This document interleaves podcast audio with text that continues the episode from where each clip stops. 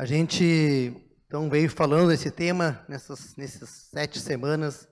Essa é a sétima semana então também desse novo de Deus.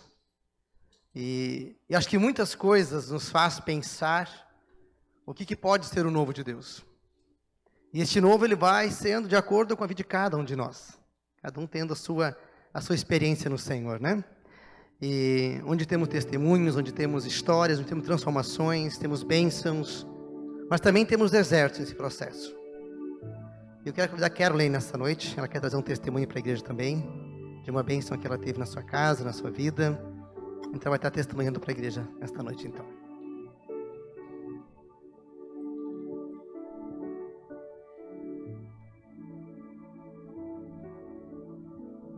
Boa noite, igreja. Então, acho que todo mundo sabe que eu tenho um filho. Ele está hoje com um ano e dez meses. E o Nicolas sempre foi uma criança muito desejada, muito amada. E conforme ele foi crescendo, se desenvolvendo, a gente notou que as perninhas dele eram meio tortas quando ele caminhava e a gente sempre achou que era normal, que, enfim, que ele era pesado ou porque ele caminhou muito cedo, mas que ia voltar ao normal. E começo desse ano a gente resolveu procurar um especialista, um médico, para ver o que ele falaria sobre. E quando a gente levou ele no médico, o médico na hora encaminhou para um ortopedista que pediu exames. E quando veio o resultado do exame a gente retornou no médico, ele deu diagnóstico, diagnóstico de doença de Blount. E o Nicolas teria que fazer uma cirurgia. E nesse momento,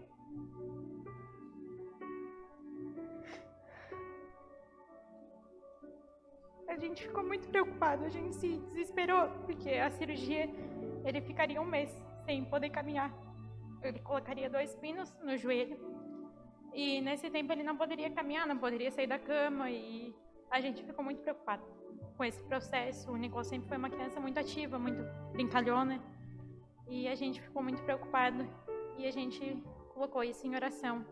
Eu lembro que teve um dia na célula que a gente colocou que que Deus cuidasse do processo, independente dele ter que fazer a cirurgia ou não, que Deus cuidasse de cada momento do Nicolas, que Deus colocasse a sua mão sobre ele e acalmasse, acalmasse nosso coração. E no outro dia, ele tinha um encaminhamento pré-cirúrgico no Hospital São José, para fazer os exames, para já fazer a cirurgia. E eu lembro que a gente chegou lá com o coração ansioso, com o coração aflito, mas sabendo que Deus já tinha cuidado de todo o processo. E quando a gente chegou lá, entregou os exames para a doutora, ela olhou e falou assim: mãe, ele não tem nada. Essa criança está perfeita, ele não tem nada. E hoje eu quero dizer para vocês, independente do que tenha acontecido, Deus é maravilhoso.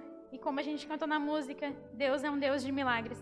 E em meio a uma pandemia, hoje eu posso declarar com meu coração que transborde de alegria, Deus ainda faz milagres.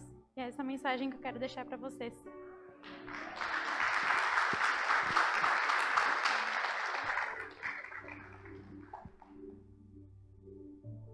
Obrigado, Caroline. Muito bem, né?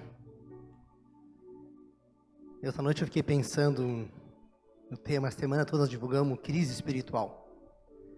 E aí, pelo Isaac colocar no, aí na, no YouTube como identidade. De alguma forma, quando nós somos confrontados por Deus, quando somos provocados por Deus, quando entramos é, em processo de luta e batalha, onde temos alguns desencontros, onde geram frustrações, onde geram decepções, onde geram desencontros, isso gera crise, isso são coisas que nos deixam amedrontadas. Mas são justamente em meio às crises que nós produzimos e construímos uma identidade. Esse dia eu fiquei pensando onde alguém me disse que ela estava com crise com a sua identidade. E desde aquele dia eu fiquei pensando o quanto nossa reflexão, nossa caminhada, nossa jornada, esse tema, o quanto ela tem a ver com esse novo de Deus. Muitas vezes nós estamos em crise porque nos falta uma identidade, nos falta um foco, nos falta nos identificar. E há uma identidade que trouxe a Karen nesse momento, quer dizer que Deus pode. Que em Deus nós podemos confiar, em Deus podemos descansar, em Deus nós podemos esperar. Mas não é sempre quando tem um milagre, independente de ter o resultado, porque Deus é quem Ele é, sempre o Deus Todo-Poderoso. E essa identidade, nós somos forjados, transformados, é quando nós deixamos Deus de fato lapidar o nosso coração. Então, essa caminhada com Deus, essa jornada com Deus, esse viver com Deus, ele é uma história na vida de cada um de nós muito individualizada. Cada um tem a sua história com Deus, tem a sua caminhada, tem as suas experiências com Deus, né? E talvez a igreja está sabendo, nós estamos vivendo duas situações, né, bastante de bastante atenção em nosso meio. Uma é a situação do Tobias, nosso pequenininho Tobias, né, de sete meses. É, a outra é do Fábio, que está agora há mais de 40 dias hospitalizado em, na luta, tratamento da sua cicatrização e onde as coisas não estão fáceis, então a luta está grande. Enfim, nós temos clamado a Deus esse tempo. Dias atrás vimos a Nelise pregando, uma bênção, cuidado, um mover de Deus na vida dela, todo deserto que ela passou no hospital. E e ontem ela dizia: Eu estou mais forte. Eu estou preparado para este momento. Porque a luta dela agora de novo é muito grande, que ela tem para frente. E, e, talvez nós é uma coisa saber a notícia, mas imagine ela como mãe saber que seu filho está com leucemia. Cara, esse negócio não é fácil. Não deve ser nada fácil. Cara, mas não é com uma criancinha pequena, um bebezinho, e ele ter que passar por um processo de quimioterapia e tudo mais, é muito forte isso.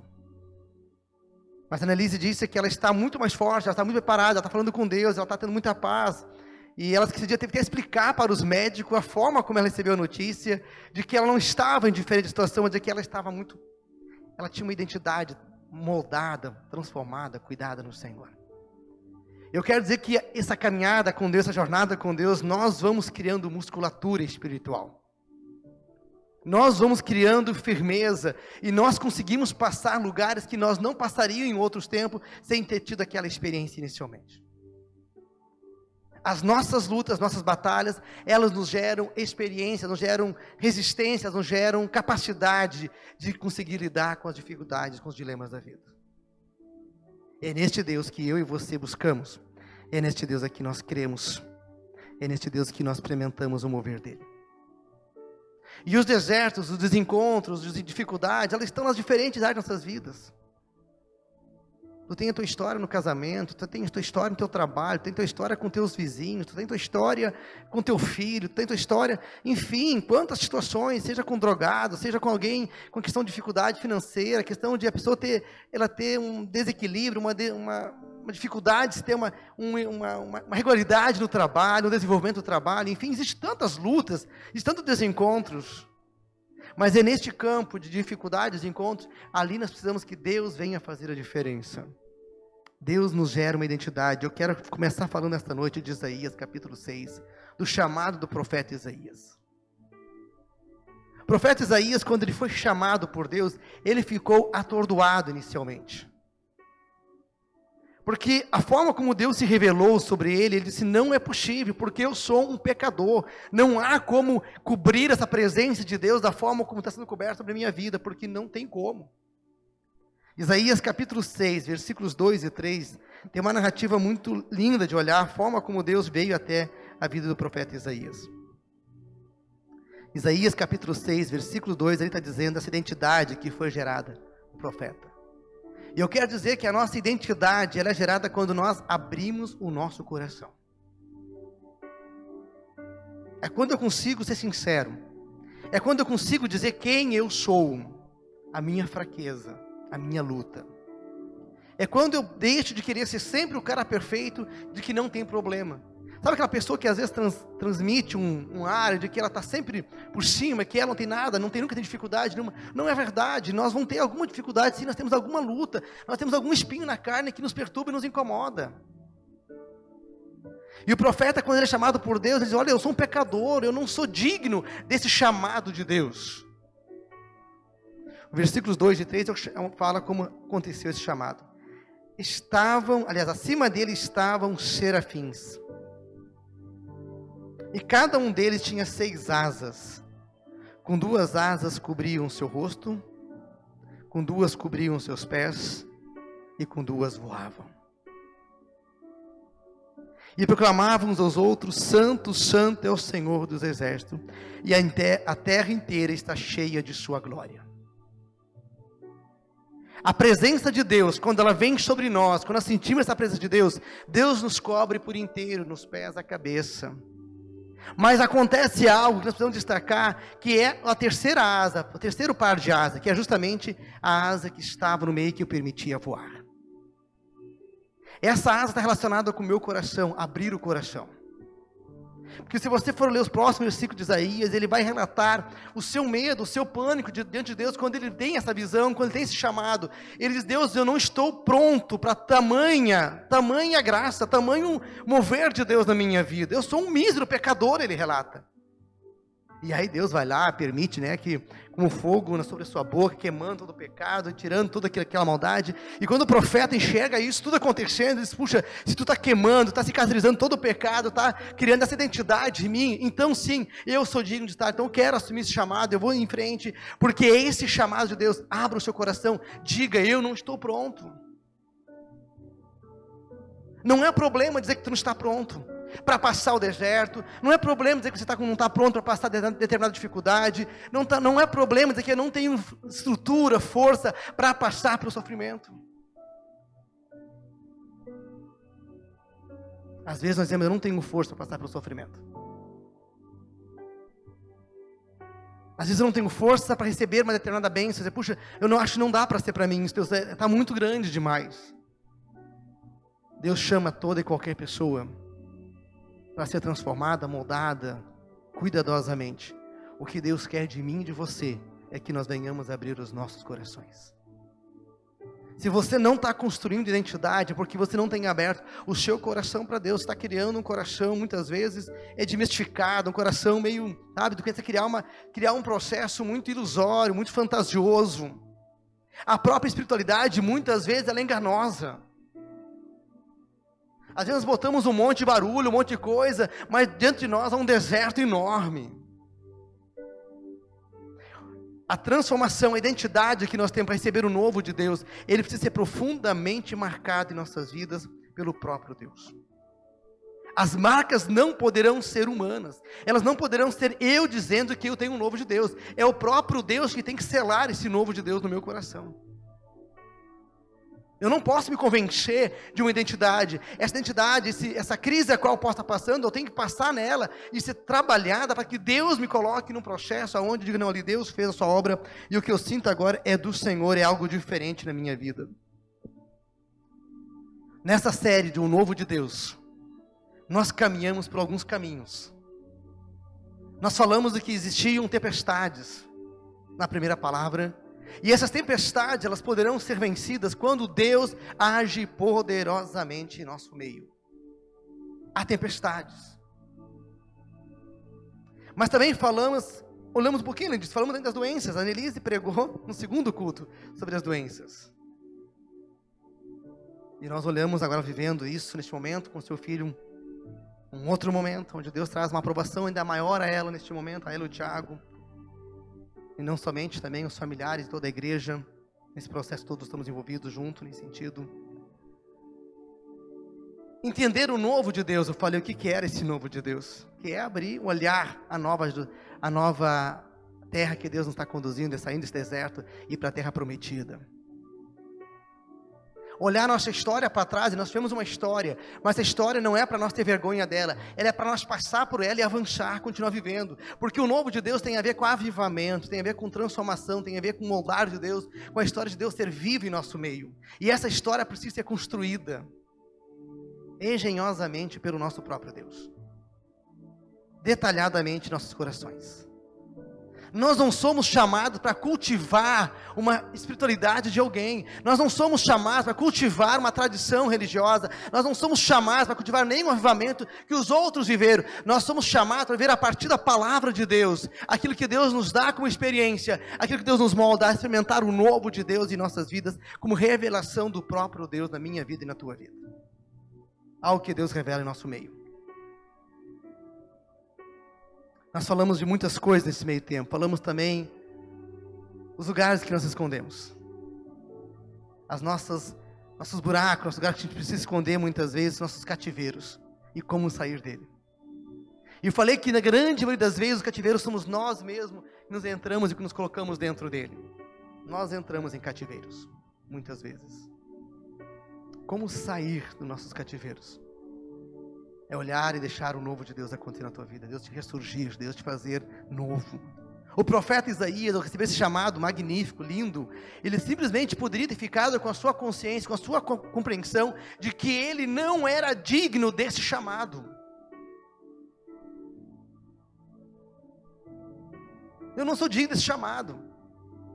Há outras pessoas mais preparadas. Mas quem disse que Deus chama os aperfeiçoados? Deus chama o povo quebrado, o povo doente, o povo que está arregaçado. Mas Deus constrói uma identidade. A identidade não é minha, é Deus quem dá a minha vida. Porque Deus sabe de que eu e você somos pecadores. Deus que, que o pecado entrou na humanidade. Nós precisamos ser reconstruídos, restaurados. Passando por crise muitas vezes, porque as crises nos ajudam, nos fortalecem, ela nos torna experientes com aquela área, como eu falei no último culto, de que justamente são nossas experiências que geram, aliás, a experiência de cura, de tratamento, de vitória no Senhor que geram, geram testemunho. Eu não tenho o que testemunhar enquanto não tiver algo que Deus tem revelado na minha vida.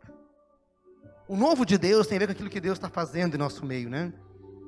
Mas há algo nós precisamos dizer, meus queridos. Há um fenômeno em nosso tempo há uma multidão de pessoas sedentas.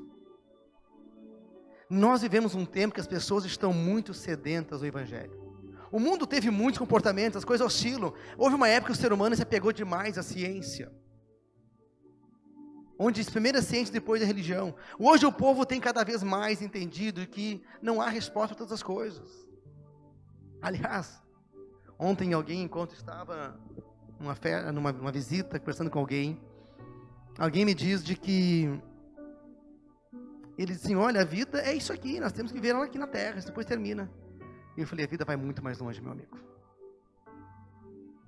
A vida vai muito mais longe de que eu chegar a 70, 80 anos. A medicina teve muitos avanços e nos permite viver 80, 90, 100 anos. Hoje, hoje há uma, a, a nossa elevou o tempo de vida. Ele levou alguns anos, umas décadas, quem sabe. Mas ele não consegue nos tornar eterno. Entende? Se nós vivemos 70 e passamos a ver 80, isso é, é um detalhe, isso é um grãozinho de areia minúsculo, invisível, dentro daquilo que é a eternidade, que é para sempre. Então, esse processo, e nós, hoje, a sociedade já está mais convencida de que o povo, por isso que essa sede é tão grande, é por isso que tem tantas pessoas querendo igreja nos dias de hoje. Hoje vemos um tempo onde as pessoas estão abertas ao evangelho, que em outros tempos não estavam nesse processo, as pessoas estavam mais bloqueadas. Hoje há uma grande abertura. O que existe, por outro lado, é muitas pessoas feridas. Aonde construíram a sua salvação, construíram a sua experiência com Deus, muitas vezes, e aonde criaram muitas frustrações, muitas experiências, as, as quais faltou o evangelho na vida dela.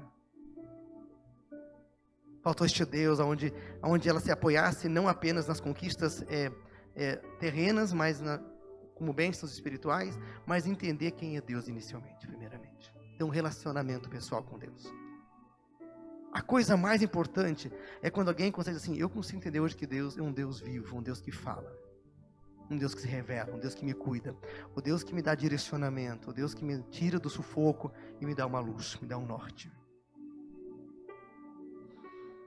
Na Bíblia nós encontramos uma história que são muito são nossas histórias. Na Bíblia temos paralíticos. Na Bíblia temos prostitutas. Na Bíblia nós temos pessoas com todo comportamento avesso, atravessado. Temos cegos, temos aleijados, temos os mancos, temos os orgulhosos. E essa é minha história, essa é a tua história. Nossa história não é uma história perfeita e de romance, onde lemos e tudo é muito, tudo muito certinho, correto, não. A Bíblia não esconde isso. A primeira leitura minha mesmo, quando eu cheguei meus 15, ali, perto de 15 para 16 anos, quando houve minha conversão, a minha grande frustração era olhar que na Bíblia tinha homens pecadores. Como assim? Tem homens que fazem absurdos. E eu disse, mas como isso acontece? Sim, ali está a minha história, ali está a tua história. Contei a história de Isaías agora, que ficou apavorado quando Deus o chamou. Não, Deus, opa, tu, sabe quando está na multidão, alguém te aponta, você olha, estou te chamando. E tu olha para trás, quem está atrás de mim será? Não é contigo mesmo. Já aconteceu contigo alguma vez isso? Quando alguém te aponta o dedo, diz, não, mas não é para mim isso. Deve ser quem está atrás de mim. Isaías deve ter sentido isso no primeiro momento. E quando ele percebe que é com ele, ele fala, mas olha Deus, tu, não, tu, tu, tu não me conhece bem certinho. Porque a minha história é confusa. Eu sou um pecador. Eu sou ele era um jovem, né? Eu sou um jovem que tem muita coisa errada na minha vida. Mas Deus queria construir uma identidade. Deus não queria chamar Isaías para ser mais um profeta religioso. Ele queria chamar Isaías para ser um homem que tinha uma experiência pessoal com Deus, um relacionamento com Deus, onde precisa ser uma identificação com Deus. E em todo esse processo, existe uma mensagem para ser compartilhada. Para as prostitutas, para os casamentos que estão em crise, para as pessoas que estão com problemas de relacionamentos, pessoas que estão com crise nas diferentes áreas das suas vidas, só há uma mensagem. A mensagem é Jesus.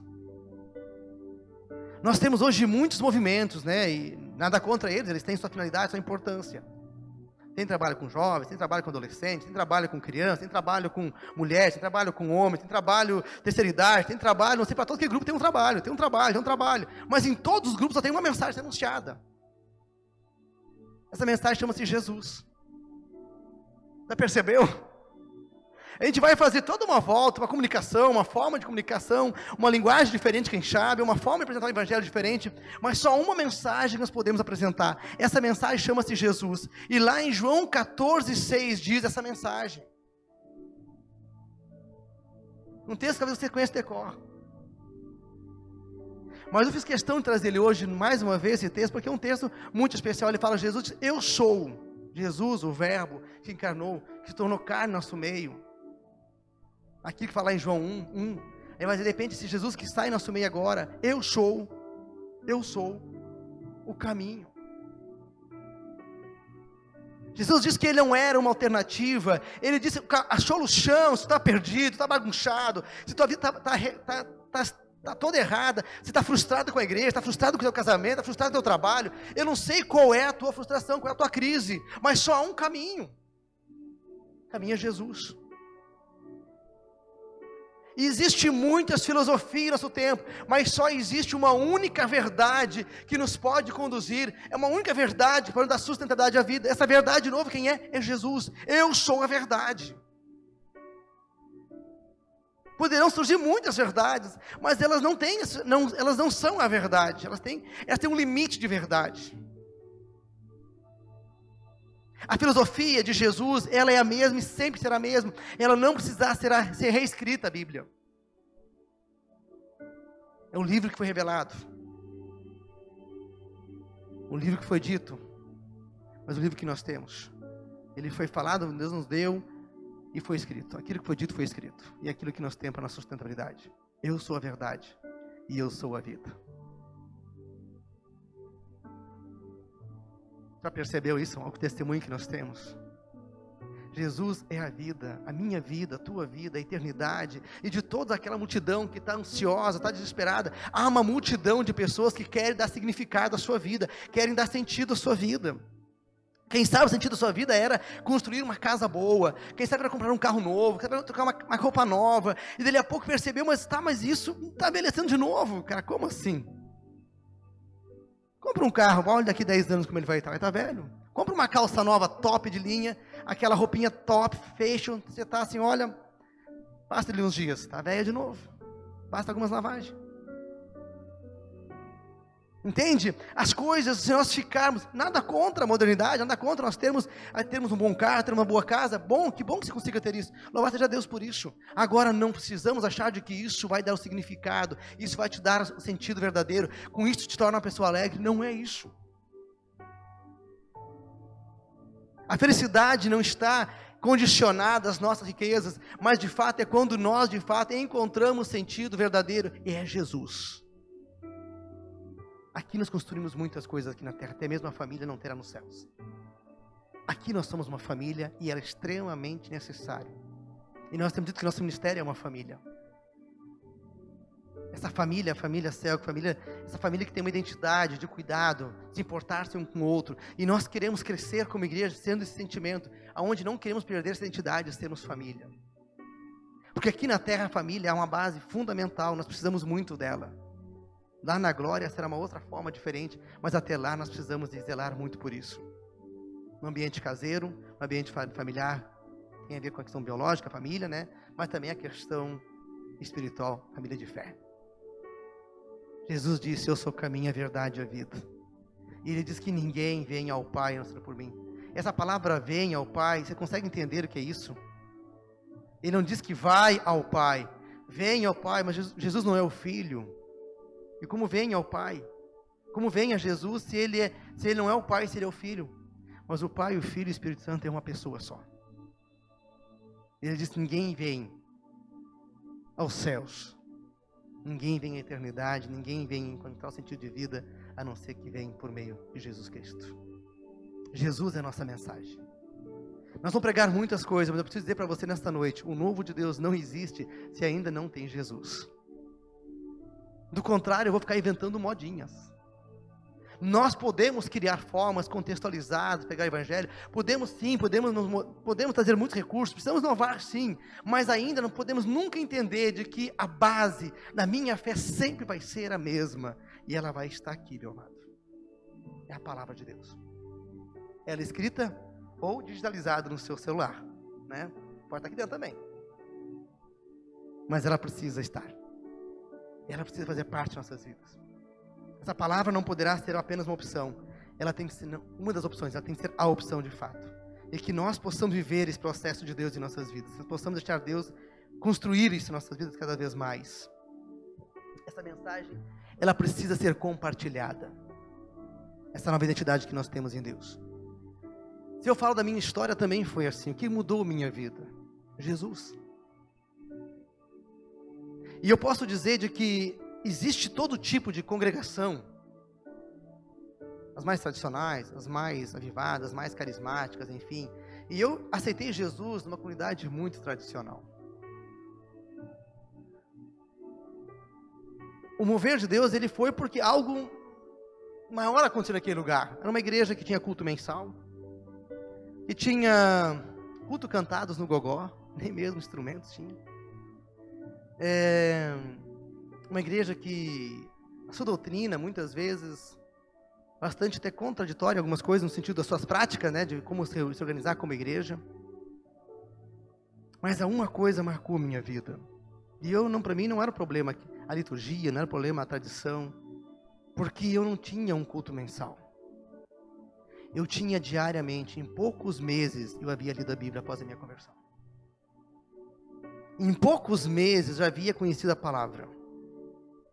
E uma palavra que eu quero dizer nesta noite, uma primeira pregação que eu fiz aos meus 17 anos, ela foi em Salmo 119, 105.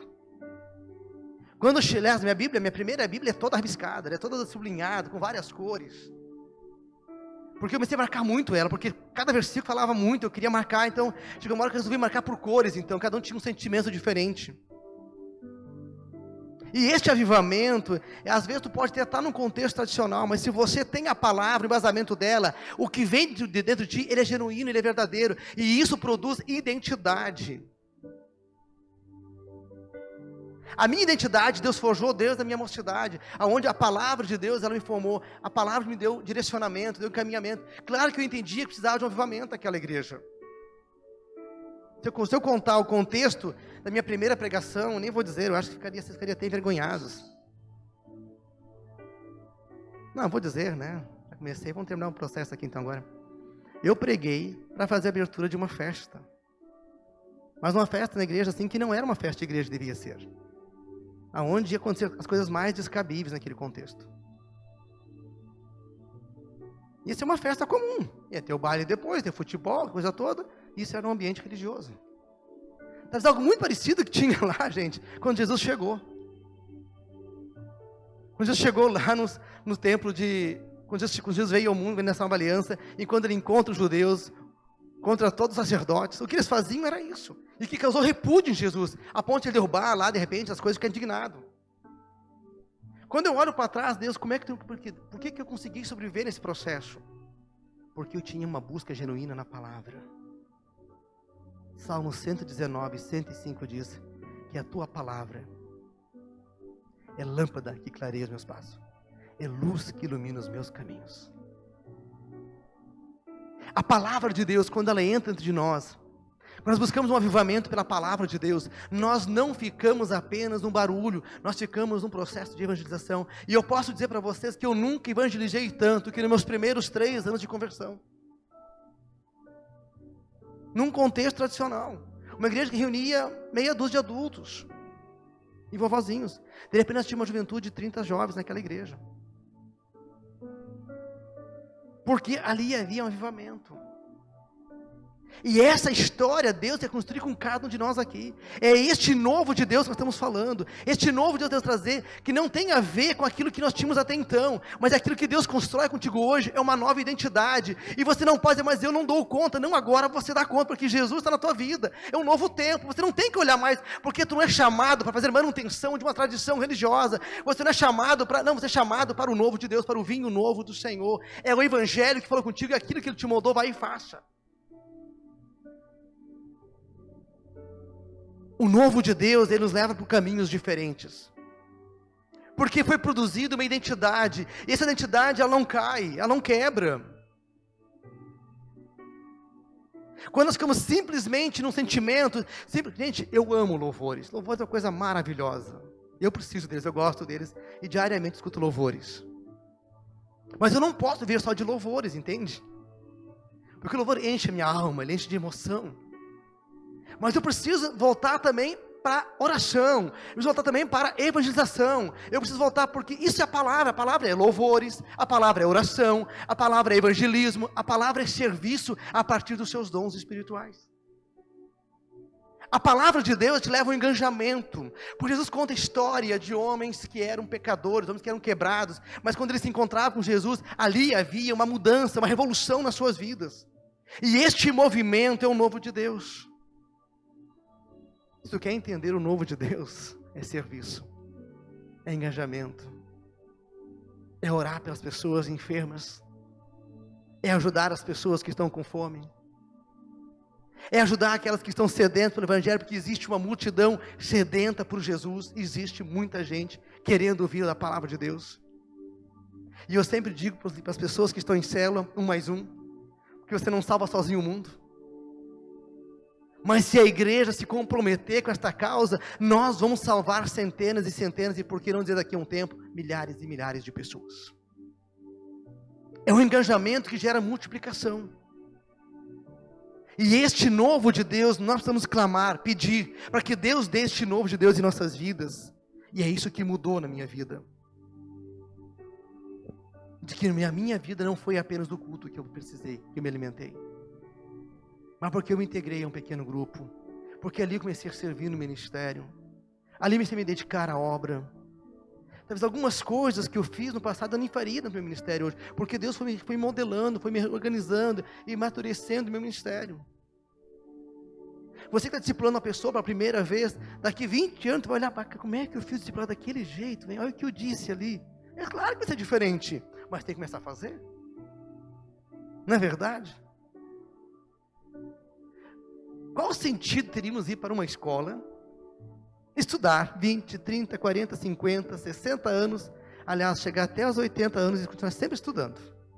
Você teria alguma motivação fazer isso na tua vida? Eu não, cara. Alguns tem alguns que gostam de estudar, né? Tem sempre aqueles, aquelas coisas bem, assim, aquelas pessoas bem atípicas. Tem. A grande maioria e ficar injuriado esse negócio. A mesma coisa de uma igreja, meus amados. Se você pensa vir nos cultos a vida toda para ouvir uma palavra, ouvir uma palavra, ouvir uma palavra, ouvir uma palavra, eu estou dizendo que você vai chegar uma hora que você vai estar cansado de ouvir palavra, porque você, a palavra sempre vai ser a mesma, a palavra é Jesus. Se você não está engajado na obra de Deus, se você não está envolvido na obra de Deus, você, o novo de Deus que virá sobre você hoje, ele vai se apagando de novo, porque você não se envolveu, você não entendeu o que, que era esse novo de Deus.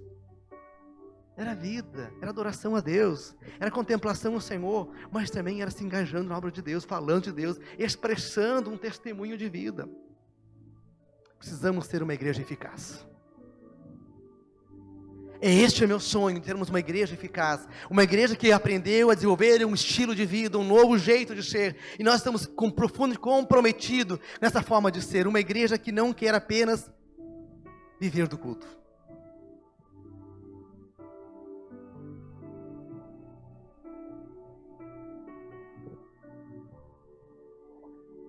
Deus nos dá um novo espaço de culto. Deus vai nos revelando uma nova forma de ser igreja, de alcançar pessoas. E essa história precisa continuar acontecendo. Este avivamento de Deus, ele precisa continuar acontecendo. Coisas novas precisam continuar vindo sobre nós. Porque a tua palavra é lâmpada que ilumina os meus passos e luz que clareia o meu caminho. Pensa que palavra linda. Salmo 119, 105. Eu lembro até hoje, quando me deparei com este versículo, eu fiquei maravilhado. E nele surgiu minha, minha primeira pregação. Eu lembrei essa semana disso. E fiquei muito feliz de poder lembrar assim, puxa, que palavra que me encantou, que me... um grisinho novo, um grisão, né? Aquela fase meninão, onde quer revolucionar o mundo, acho que vai ganhar, é assim na adolescência, né? A gente quer, acho que vai, né? não sei se é juventude, já é juventude, né? É, a gente quer revolucionar o mundo nessa fase. E é isso mesmo. Vamos ganhar o mundo. Vamos ganhar o mundo. Há muita energia? Vamos ganhar o mundo com a energia que tem. Não sejamos jovens cansados, né? Os jovens falam muito isso, ah, ele é cansado, né? Eles usam cansado de uma forma pejorativa, né? Eu vou dizer, não seja cansado para Jesus, seja um jovem bonito, lindo, vivo para Jesus, cheio de alegria, cheio de explosão, sabe? Chega de ser um jovem cansado. Chega de ser um jovem cansado. Chega de ser um homem ou mulher cansada. Chega a ser uma pessoa cansada na fé, mas seja explosivo, alguém que tem gratidão para aquilo que Deus está fazendo na tua vida, na tua história. Deus é maravilhoso, meus queridos. E Deus está te chamando para um tempo especial, para um tempo de crescimento. Deus nos está chamando para um tempo de crescimento. E como nós crescemos? É quando nós vencemos a nossa ignorância. Explicar melhor isso, né? Por exemplo, o pastor está chamando nós de ignorantes. Eu preciso diariamente, constantemente, vencer a minha ignorância. Melhorou agora? Era mais fácil, eu posso falar com vocês, né? Daqui a pouco você achar que eu estou achando você de ignorante, vai dar rola aqui dentro ainda. Nós temos. Alguém já me falou assim: ah, você é ignorante. O que é alguém ignorante? É alguém que é travado numa ideia, que é uma filosofia, e não muda seu conceito nunca. Todo mundo diz que tem que mudar e o cara não aceita, não é isso? É um ignorante. Às vezes Deus fala todo dia para ti, ele fala: Meu filho amado, para com a tua ignorância, chega disso. Chega a insistir nessa tua ideia. Há algo maior para tu. Eu quero, eu quero mais de ti. Isaías dito para o Senhor: Senhor, eu não sou digno do teu chamado. Para de ser ignorante, profeta Isaías. Tu já és o meu chamado, já és o profeta escolhido por mim. Você já é o profeta de Deus. Você já é o evangelista de Deus, você já é o pastor de Deus, você já é o servo de Deus, você já é o homem, a mulher de Deus, a qual Deus quer fazer a história nessa cidade, nessa igreja, através da sua célula, através dessa comunidade, através da região, enfim, onde nós vamos chegar, não sei. Os lugares de Deus não são maiores do que esse lugar que nós estamos aqui hoje, quem sabe. Mas para isso nós precisamos destravar a nossa mentalidade muitas vezes e o novo de Deus, eu quero dizer então que tem a ver também com um rompimento com a nossa ignorância espiritual. Muitas vezes estamos bitolados. Há uma ignorância, há uma manutenção.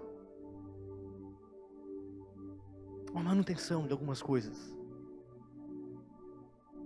Eu fico pensando naquela igreja da minha juventude, onde houve um grande avivamento, a igreja era uma igrejinha pequena, aos poucos pessoas se reuniam no salão da igreja, porque já não cabia mais no templo, o templo era muito pequeno mesmo. E aquilo houve um grande avivamento, um tempo bonito de olhar, onde fazia programas especiais já naquele espaço maior. Eu perguntei para minha mãe, como é que está a igreja? Ela disse, olha, está indo umas 10, 15 pessoas. Voltaram para a ignorância, entende? Com todo respeito. Assim também pode ser contigo, comigo, meu querido. Tudo que nós não podemos, quando Deus fala, acorde, ande, vá, dê, avance, avance a jornada, não para.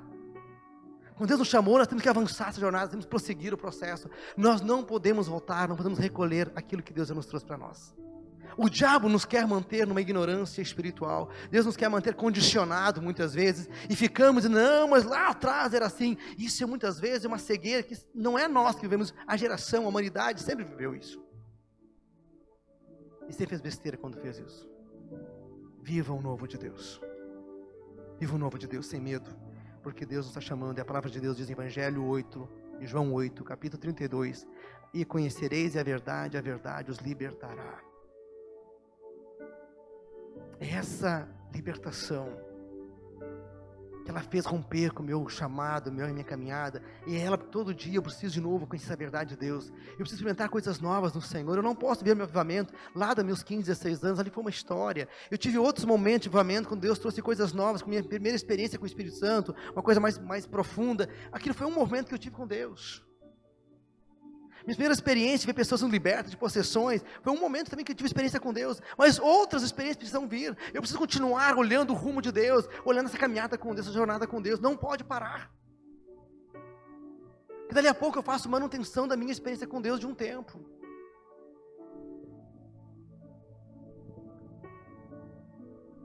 Eu tenho pegado muito no pé na manutenção.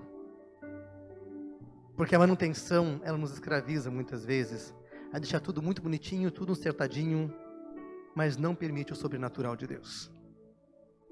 Nós não conseguimos dar passos maiores daquilo que Deus nos chama muitas porque temos medo e insegurança. Que Deus nos ajude a amar investir em pessoas. Acredite nas pessoas. E vou te dizer uma coisa, não é fácil acreditar em pessoas. Não é verdade?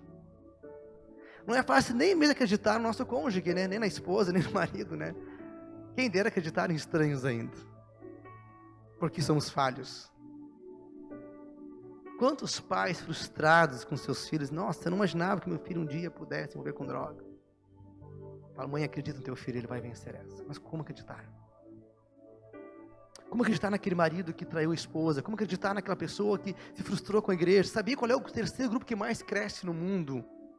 O terceiro grupo religioso que mais cresce no mundo? Primeiro é o cristianismo, segundo o islamismo, o terceiro é o ateísmo. É assustador isso.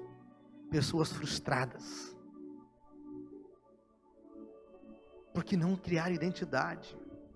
Viver apenas de experiência muitas vezes. Precisamos ter identidade. E a identidade nos torna pessoas fortes, né? E eu posso dizer por isso que existe uma multidão de pessoas sedentas nos dias de hoje. Há muitas pessoas que estão frustradas, mas precisam ser amadas, cuidadas, abraçadas. E as células querem ser isso justamente. Esse local é trazer pessoas para encontrar uma família, um grupo menor, para serem amadas e abraçadas. Aliás, a irmã está devendo um testemunho sobre células aí, né? Para o próximo culto, então. Se de alguém queria compartilhar com a experiência tido sobre estar em células, né? Amado, quer experimentar um crescimento na tua vida espiritual? Tu quer experimentar algo maior? Eu quero usar quatro verbos para ajudar a entender talvez isso. Primeiramente, você precisa querer crescer. Quer crescer? Tem que querer. Não adianta, ah, mas eu quero. Que linda a espiritualidade daquela pessoa, que lindo o engajamento dela. Então, você quer crescer igual ela? Então, então queira. Então faça isso. Não adianta apenas olhar e achar bonito. Então queira. Ah, precisa desejar isso. Precisa querer de fato. Segundo verbo, decida. Tome uma decisão. A vida não vive apenas de romance, a vida não vive apenas de paixão. Eu sou um cara que defende que nós temos que ser apaixonados pelo Evangelho, temos que ser alguém apaixonados pela igreja, mas eu tenho que dizer que tem que ser algo maior, que tem que também ter decisão, porque em meio à paixão também vai existir frustração. Mas quando nós vivemos apenas da paixão, apenas do, do, sentimento bonito, nós desistimos das coisas, nós desistimos das pessoas, nós desistimos da igreja, nós desistimos de uma célula, desistimos de um discipulado, nós desistimos de muitas coisas. Mas quando eu tenho decisão, as frustrações, quando a paixão ela baixa a temperatura, aí cresce a decisão. A decisão é importante que ela haja dentro de nós. A decisão é um compromisso onde eu decidi seguir Jesus. Eu tomei uma decisão e isso é importante. Não são os vendavais que iam fazer eu desistir. Eu pensando no Japão, né, cara? Que negócio, porque o povo não se muda do Japão? Aqueles terremotos loucos lá, cai casa, destrói tudo. E é um lugar super povoado, talvez um lugar do mundo mais povoado. O Japão não tem. Pensa numa ilha que tem tanta gente. E é uma ilha, cara, acontece tudo que tem coisa louca naquele lugar. Estados Unidos tem algumas regiões que todo ano passa aqueles vendavais, arranca a casa, arranca, e ali a rota, sempre é passar de novo, porque o povo se muda naquele lugar. Porque decidiram morar ali, entende? Decidiram morar ali. E eles vão reconstruir sua casa de novo. A nossa vida com Deus também é assim às vezes. Às vezes passam tempestades e nós não vamos decidir porque nós decidimos ser de Jesus. Não é porque veio um, um, furacão, não é porque veio um vendaval, não é porque veio uma destruição e agora nós estamos desistindo de tudo, não. Nós decidimos e se há uma decisão, isso é maior do que eu nesse processo. E por fim, tenha persistência. Pessoas vitoriosas são pessoas persistentes. Fala de Jesus para alguém, ele não quis. Daí? Fala de novo. Fala de novo. Fala de novo. Fala de novo. Eu pedi perdão, mas ele não perdoou. Peça perdão de novo. Conversa de novo. Conversa de novo. Aquilo que nós queremos, nós insistimos, não é verdade? Então que haja persistência nessa caminhada. Então, querer, né? Decidir, aliás, querer, decidir, esforçar-se, que eu não mencionei, né? E persistência. Persistir. Quatro verbos. Que nos ajudariam exatamente a nós a dizer, não, eu preciso ir mais longe, preciso mais fazer mais da minha vida. Duas coisas podem atrapalhar o nosso foco. Uma é a permanência na ignorância. É a minha permanência dizendo, eu, eu não mudo, eu sou assim, sempre fui assim e sempre assim vou ser. Você conhece alguém assim? Talvez seja você em algumas coisas, né? Tem aquela. Todos nós somos teimosos em alguma coisa. Ah, mas eu sempre fui assim. Não consigo mudar meu jeito de ser. Saia da tua ignorância, da teimosia daquilo que tem que ser mudado. A outra questão, meus queridos, nós temos o livre-arbítrio. Deus não te força a nada. Deus quer que você decida por Ele. Ele te aponta o caminho, te vai dar pessoas para te amar, pessoas te apontar o evangelho, mas Ele quer que nós sejamos abrindo, mas Deus não faz por força. É uma cada um toma a sua decisão, a forma que quer viver. Que isso nós possamos viver prazerosamente em Deus, meus queridos. Que nós tenhamos prazer na palavra de Deus. Salmo 1 diz, né? E nessa lei eu medito dia e noite. Tenho prazer nela. Encontre prazer em Deus encontre alegria no Evangelho. Que Deus nos possa conduzir esse processo, esse novo de Deus que está chegando, eu creio. Esse novo de Deus quer trazer tempos novos, tempos diferentes. Tempos diferentes nesse processo. E eu quero dizer uma coisa para ti, meu querido. Você está aqui para cultivar e para proteger também este ministério. Você tem um chamado não apenas de ouvir mensagem, ouvir palavras. Você está chamado, você tem um propósito, Deus tem um chamado na tua vida de venha cultivar, venha fazer tomar esse processo, mas também venha proteger. Cultive, multiplique, semeie, sabe? Lance lance seus dons, sirva essa obra de Deus, mas também se alguém que proteja essa obra, se dedica a ela, dizendo, eu vou defender esse ministério.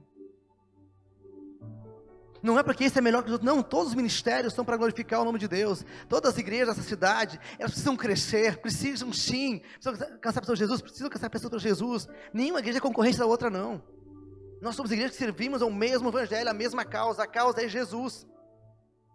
Mas enquanto nós estamos no ministério, nós temos que, nós temos que ser pessoas que cultivamos, semeamos, evangelizamos, servimos, dedicamos, damos a nossa contribuição para que esse evangelho seja cada vez maior de diferentes formas.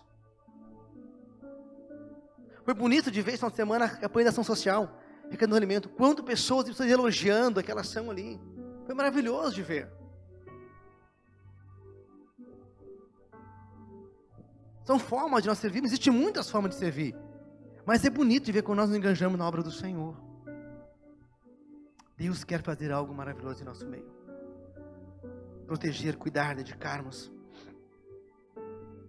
que nós possamos gerar modelos. Que possamos gerar pessoas que queiram imitar a tua fé.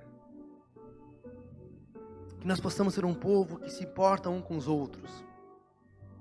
Que nós não nos tornamos indiferentes uns aos outros.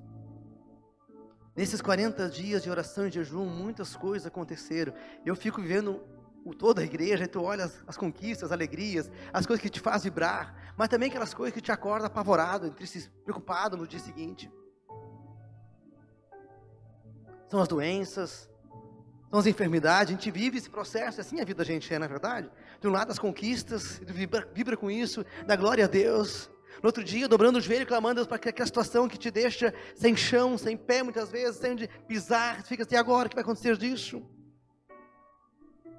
Mas é esse ser, isso é ser igreja, é ser um povo que tem momentos de glória, de festa, de comemoração, mas tem momentos também de choro, de preocupações, de inseguranças, momentos de ter que viver da dependência de Deus. A hora que parece que nós não temos, onde, é, onde nos falta um terreno para pisar. Mas isso é ser igreja, é ser um povo que se fortalece, cuida um do outro. E que bom quando nós estamos num contexto assim. Precisamos ajudar uns aos outros, meus amados servir uns aos outros.